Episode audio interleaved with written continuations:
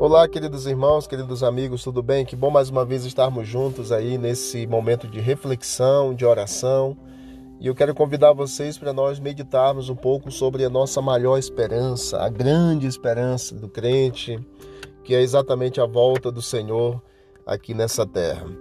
É, nos conta a história que quando John Knox, que era o reformador, ele voltou à Escócia vindo de Genebra, as notícias voaram como relâmpagos sobre o país.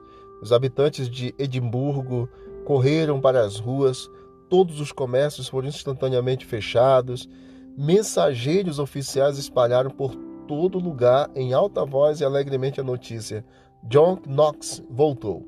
O país todo estava acometido pela inspiração de sua vida. Isto significava para a Escócia a salvação da tirania papal.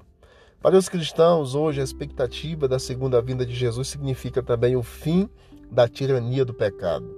A Bíblia nos fala que, para os que creem, isso significará a ressurreição. Em 1 Tessalonicenses 4,16, a esperança de uma nova vida. A salvação caminha através dos mesmos portões que a morte. Jesus prometeu ao homem a esperança da ressurreição no último dia. Isso fala em João capítulo 5, verso 28 20, até, o, até o 29. Também em 1 Coríntios 15 fala que sem esta certeza seria em vão nós vivermos.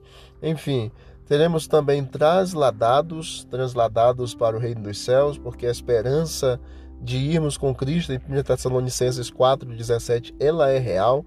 A terra se encherá de anjos e também é, haverá uma reunião em João 14,3, esperança de estarmos juntos. Nós somos mais do que navios que se cruzam durante a noite. Passam, falam e continuam a jornada. Nós fomos criados para ficarmos juntos eternamente. Amém? É, 2 Tessalonicenses capítulo 2, verso 1 e 1 Tessalonicenses 5, verso 10 complementa essa ideia de reunião. Outro aspecto também é que nós teremos uma vida imortal, a esperança de eternidade. Cristo irá cumprir suas promessas encontradas em João 3,15 a 16 e capítulo 6, verso 40. Vida eterna é o que mais intensamente desejamos. No presente, tudo é transitório, a morte acaba com os nossos planos. Somente as aspirações espirituais são capazes de transcender as conquistas presentes. O que experimentamos aqui é unicamente um vislumbre do que virá. Então, creia nisso aí. Outra coisa, para os que não creem, significará o quê? retribuição, julgamento irrevogável, e para todo o céu significará o que? Consumação, o fim para o reino do pecado, a coroação e o triunfo de Cristo. Oh, glória, louvado seja Deus. A volta de Jesus marcará o final de um grande conflito entre Deus e Satanás. Para cada pessoa, sua vinda terá um significado diferente.